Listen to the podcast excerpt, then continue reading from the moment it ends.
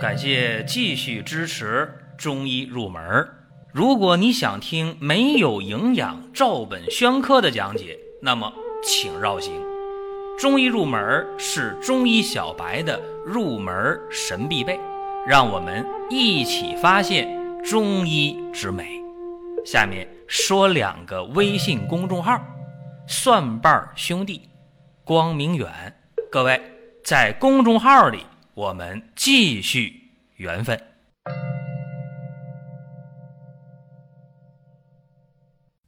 各位，我们今天的话题是药浴是怎么回事啊？这天儿一凉，早晚温度一降低，很多人就开始琢磨了，咋能让身体更好一点？有的人这阵儿呢开始贴艾脐贴，有的人呢开始做艾灸了，还有的人呢已经下单了买人参了啊！二零一八年的鲜人参已经上市了。另外还有那么十几个人啊，最近这几天问说药浴。是不是到时候了？能不能做药浴解决自己的问题？其实啊，这药浴啊，啥时候都能做啊。但是考虑到温度、气温的事儿和耐受性的事儿，那么天稍微凉一点儿做药浴呢，肯定要好，这个是确定的。但是太冷了，说到冬天做药浴，效果也不是那么好啊，因为天气毕竟太凉了，毛孔收缩。那么秋天来讲啊，做药浴还是不错的啊，尤其我们看皮肤科，像这个牛皮癣呢、湿疹呢这样的病做药浴的挺多。但是今天我不讲这个湿疹或者牛皮癣的药浴的事儿啊，因为这两个病做药浴也是反复，它的这种根治的目的很难达到，而且特别遭罪啊。做完药浴了，脱一层皮呀，一层皮屑也不好收拾，所以咱不讲这个今天。今天呢，我重点讲一讲这老寒腿做药浴的事儿啊。那么，首先在讲老寒腿药浴之前，要说一说啥叫药浴。大家说药浴还不简单吗？中药煮一煮，煎一煎，然后这个人上里边去泡着去啊，药浴嘛。或者水热的话，先拿这个热气熏一熏，蒸一蒸，然后在这样的这个药里边去泡。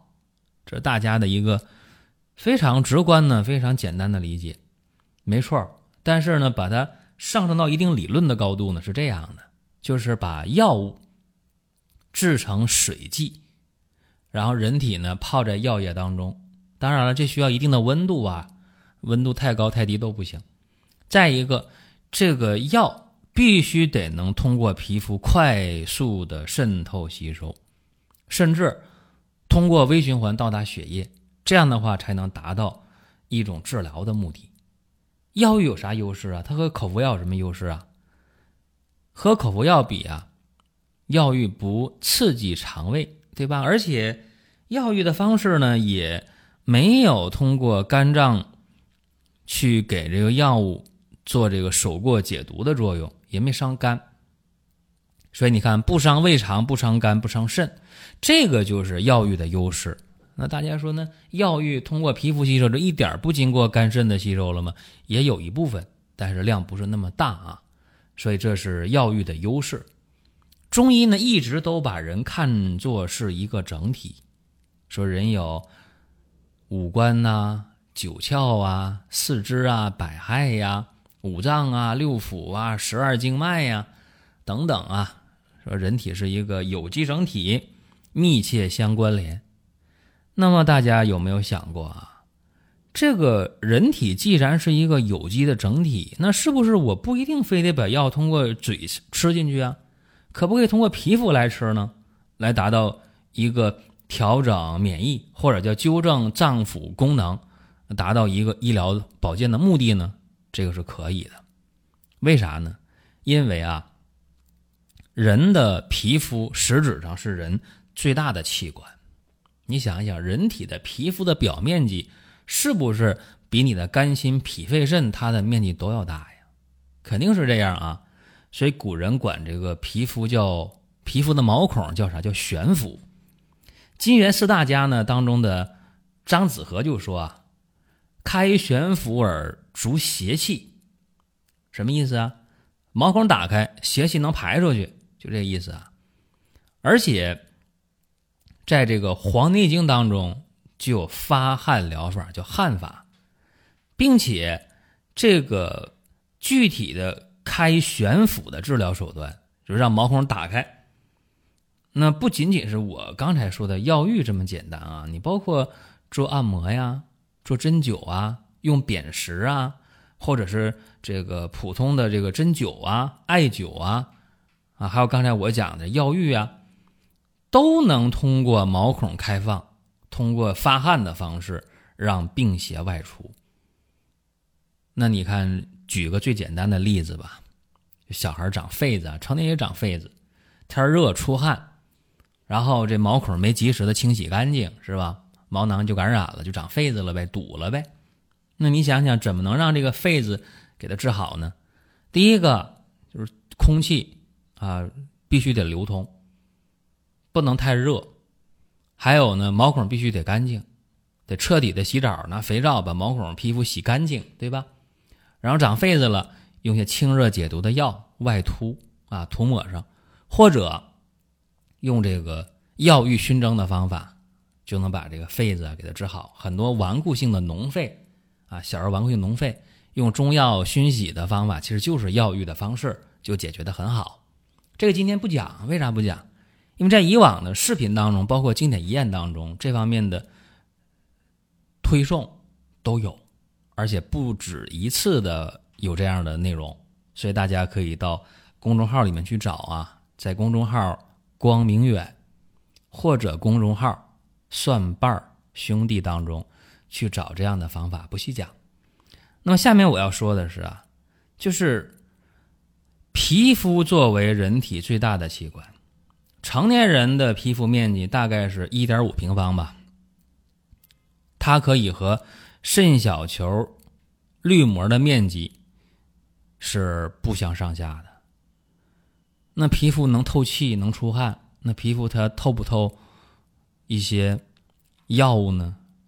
透的，但是不是什么都能透过去啊？注意了，人的皮肤是天然的半透膜，不是啥都能过去。举个例子啊，你说那个有机磷农药通过皮肤涂抹，人能中毒不？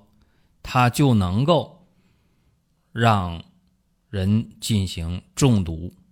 确实这样啊！以前在医院接触过这样的事情，农民拿着这喷壶器打农药，结果那喷壶呢漏，靠在后背上。夏天，那药呢一边往外喷，有一部分就从皮肤渗透到了人体当中，进入血液循环了，这人就农药中毒了。所以说啊，这个皮肤它是有通透性的，透气、透汗，也能吸收药物。有机磷农药中毒可以吸收，当然，我们想让中药吸收的话，那就得让这个药有一定的透皮性。比方说，很多药浴当中加冰片，就是来增加这个透皮性，能吸收。啊，不吸收的话，它不发挥作用。还有一个就是做这个药浴的时候啊，大多数的水，它的这个温度要求。啊，是有要求的，三十三度到三十七度，这是温水浴；热水浴呢，三十九到四十二度；高热浴水温在四十三度以上。就刚才我说这三个温度，实质上，你到浴池或者洗浴中心去，规模够的、档次够的，你看那个牌儿写着呢，高温区。中温区、低温区，或者干脆有的都不写这个了。现在先进了，直接有电子屏幕是吧？在那浴池边上就显示温度，大概就这三种温度啊：三十三到三十七的，三十九到四十二的，四十三度以上的，大概就分这么几个。因为在不同的温度下啊，它有不同的作用。你看这个三十三到三十七，它就能够呃缓解肌肉的这种疼痛。增强胃肠功能，呃，提高免疫，提高造血。三十九到四十二呢，这个温度呢，血管一收缩，心跳就加快了，心脏负荷增加了，心率加快。大家有这体会啊？在热水区泡澡的话，心蹦蹦蹦跳，跳特别快。那等到这个高热区，怎么样？水温四十三度以上的这个温度下，对肌肉关节有良好的止痛作用。所以我们去泡温泉。温泉的水一定在四十三度以上，所以对关节的肌肉有一个很好的作用。说过去这个有条件的啊，冬天去泡温泉去是吧？现在呢，这倒不算什么大事儿了啊。现在大部分人都能够泡得起温泉，但是就怕你没那个时间，对吧？那么咱们讲啊，说中药药浴对人体的疾病发挥作用，温度有关，药物有关，再有呢就是这个药物当中必须有透皮剂啊，能让这个药物通过皮肤渗透进去，这才能发挥作用。那么今天咱们讲的是老寒腿药浴啊，各位可以听一下，因为这个季节开始，很多人的腿呀，尤其膝关节开始疼了。反复发作，久治不愈啊！膝关节啊，酸呐、麻呀、胀啊、疼啊。天儿一凉，早晚就疼。阴天下雨下雪，它就疼。说比天气预报都准啊！这叫这个老寒腿，老寒腿呀。老寒腿呢，刚得病的时候，可能是一条腿有这症状。时间长了，老寒腿往往都是双侧的腿，两条腿都这样了。活动活动，疼的就厉害；不活动啊，就缓解。用热水袋呀，用这个电吹风啊，这些热的东西或者神灯啊，一烤，哎，它都舒服。那么让它一动一活动，哎呀，腿硬邦邦的，那关节咔吧咔吧咔吧就响。要是在那坐着不动，越坐腿越疼。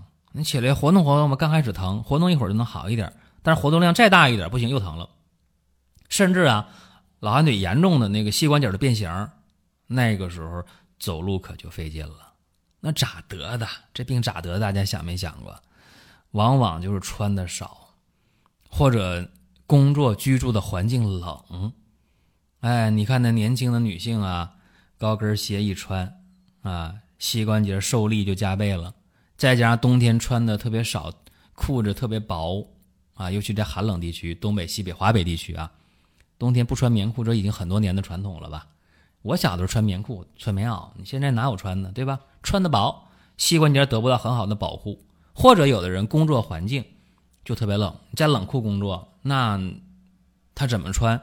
穿的再厚，常年在这环境也不行。还有一点啊，就提醒大家，出现了老寒腿了，咱不妨啊试一下药浴的方式，挺管用。啊，这方法大家可以记一下。老寒腿的药浴方啊，是威灵仙、参筋草、鸡血藤各三十克，透骨草、桑寄生、当归、牛膝各二十克，独活十五克，乳香没药各十克。这些药呢，加上八斤左右的水。给它煮开了之后啊，改小火再煎上十五分钟，然后把这个药汁儿啊，连这个药都倒到这个药浴桶里，倒个大木桶里边。因为木桶它不容易这个温度往下降啊，保温。然后趁这个热气儿啊，拿这一块大毛巾啊，把这个膝盖踝关节啊都蒙到这桶上边，用热气去熏。但注意啊，千万别烫着，千万不要烫伤。注意这个。药物热熏的这个距离和时间，然后等到这个药的温度往下降了，就把这个整个的踝关节、膝关节放进去，泡到这桶里边啊，开始泡，一般泡三十分钟吧。那么这个每天一次，每天两次都行。说每天两次怎么办？把这药泡完了之后拿出来，往锅里一放，再加热，再烧开了再用啊，对吧？准备一个锅，单独用就可以了。这个方子呢，可能有人没记下来啊。再说一遍：威灵仙、参金草、鸡血藤各三十克，透骨草、桑寄生、当归、川牛膝各二十克，独活十五克，乳香没药各十克。用八斤左右的水，急火煮开，盖盖盐啊，改小火再煮十五分钟。把药往这个木桶里一倒。趁热啊，用这热气儿熏这个膝关节、踝关节，拿块大毛巾蒙上。但是一定要注意距离和温度，别烫着，别烫伤啊。然后等这个热气儿温度下来了，药不那么热了，能耐受了，把这个腿放到药里去泡啊，一般泡三十分钟，这木桶里的药的温度也就降下来了。这是一次啊，每天可以泡一到两次。这个方法大家不妨试一下啊，也到这个季节了，应该保护我们的关节了，别受凉，别受累，然后适当的做一下药浴。再有呢，就提醒各位啊，二零一八年秋季的鲜人参已经上市了，送人自用两相宜，各位可以抓紧时间领人参的优惠券，然后下单，全程是冷链物流发货啊，各位呢可以果断的下手。好了，下一期节目接着聊。下面说两个微信公众号。蒜瓣兄弟，光明远，各位在公众号里，我们继续缘分。